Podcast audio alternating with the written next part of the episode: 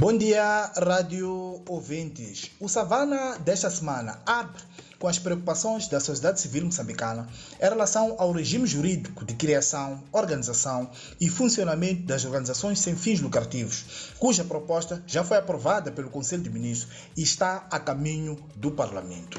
O Savana teve acesso a uma cópia onde o executivo colocou a obrigatoriedade das organizações não governamentais que atuam no país passarem a apresentar relatórios anuais de atividades como meio de prova da persecução dos seus objetivos, incluindo a contabilização de fundos e de atividades realizadas. A não apresentação deste relatório por duas vezes consecutivas pode resultar na extinção de uma ONG, quer nacional como estrangeira, desde que exerça as suas atividades no território nacional nacional. Detalhes sobre este assunto, que é visto como uma forma de exercer um maior controle sobre as ONGs, estão no Savana de hoje.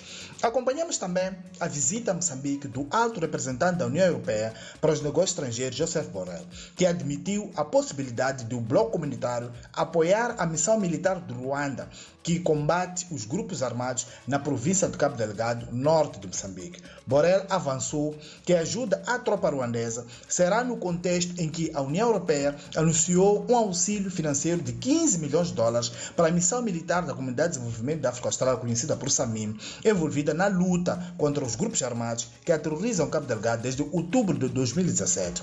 Detalhes sobre este assunto também estão na edição do Savana. Igualmente, sobre Cabo Delgado, e falando esta quarta-feira na abertura da sétima edição da Cimeira de Gás em Moçambique, Felipe News, o presidente da República, voltou a exercer pressão sobre as companhias que atuam nos projetos de oil and gas na bacia do Rovuma. Assinalou que há condições para que as multinacionais possam retomar as suas atividades. Precisou que a situação de segurança naqueles distritos está a melhorar agora, quando é, comparado com o período antes dos ataques na Vila de Palma, em março de 2021. Acompanhamos também eh, movimentações na Frelimo, o partido governamental que está a caminho da realização do 12º Congresso, que terá lugar na cidade da Matola, província de Maputo, sul de Moçambique, a partir da próxima sexta-feira, 23 deste mês.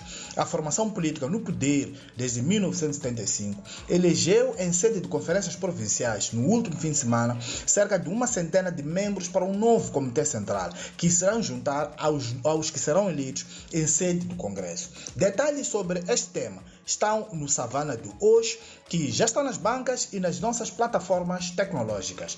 Bom dia, Francisco Carmona, a partir da redação de Savana, é Maputo.